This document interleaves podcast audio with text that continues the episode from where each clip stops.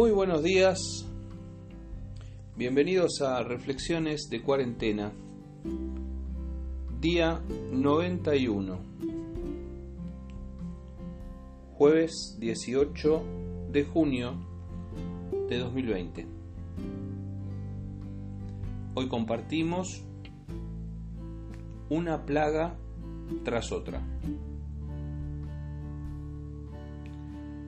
Lo que quedó de la oruga comió el saltón, y lo que quedó del saltón comió el revoltón, y la langosta comió lo que del revoltón había quedado.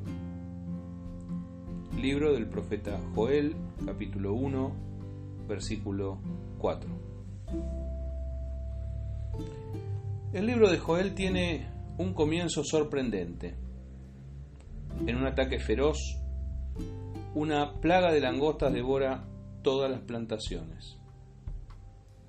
Tal como lo describe el profeta, el ataque es una sucesión de plagas que se ocupan de liquidar por completo toda esperanza de obtener sustento.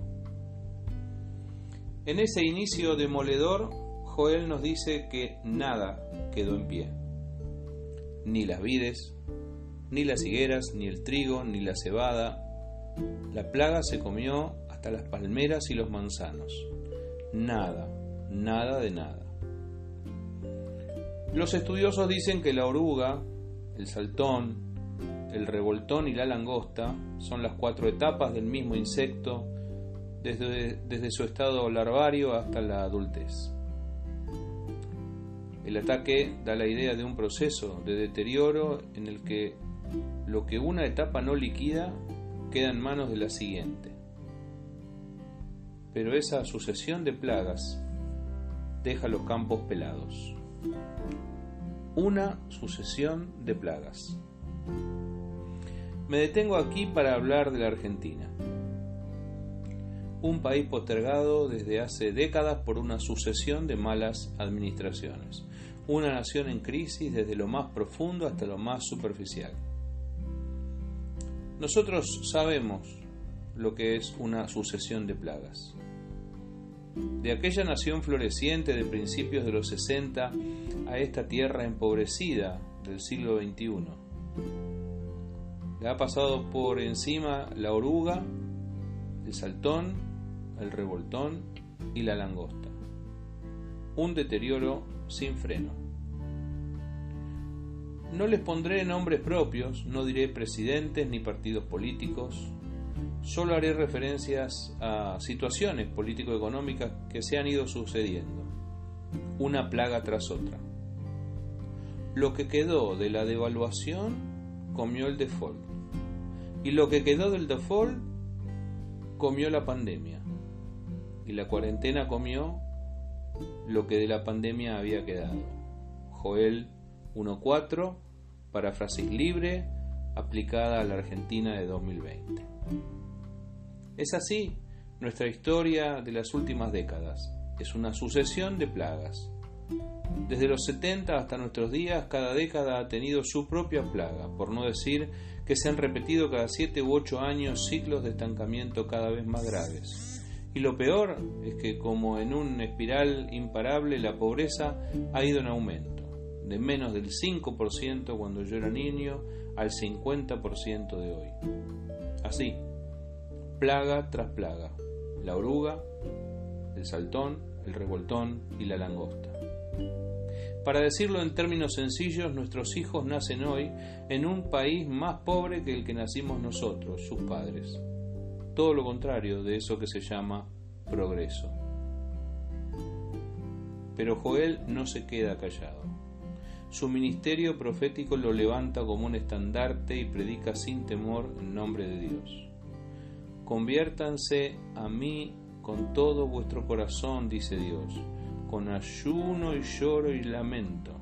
Ustedes que tienen la costumbre de rasgar sus vestidos cuando algo sale mal, rasguen su corazón y conviértanse al Señor su Dios, porque misericordioso es y clemente, tardo para la ira y grande en misericordia, y que se duele del castigo. Joel llama al arrepentimiento, a la oración y al ayuno, a volver a Dios, a convertirse. Les deja ver que Dios está dispuesto y deseoso de perdonar a su pueblo y sanar la tierra.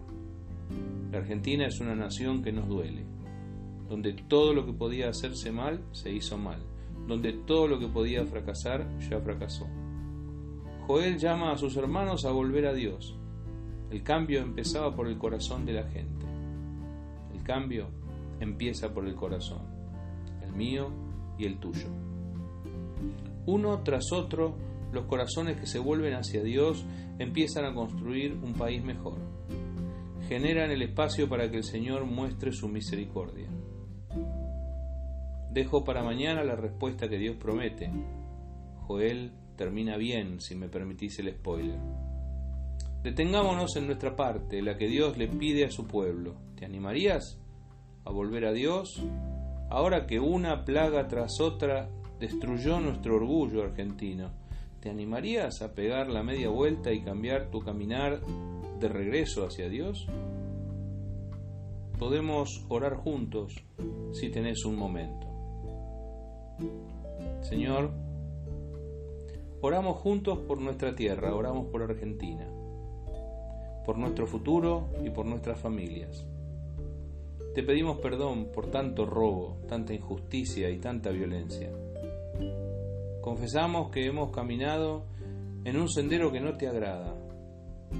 Si todavía estás ahí esperándonos, te rogamos que nos recibas en tu abrazo. Te pido perdón por mi parte en todo este desastre.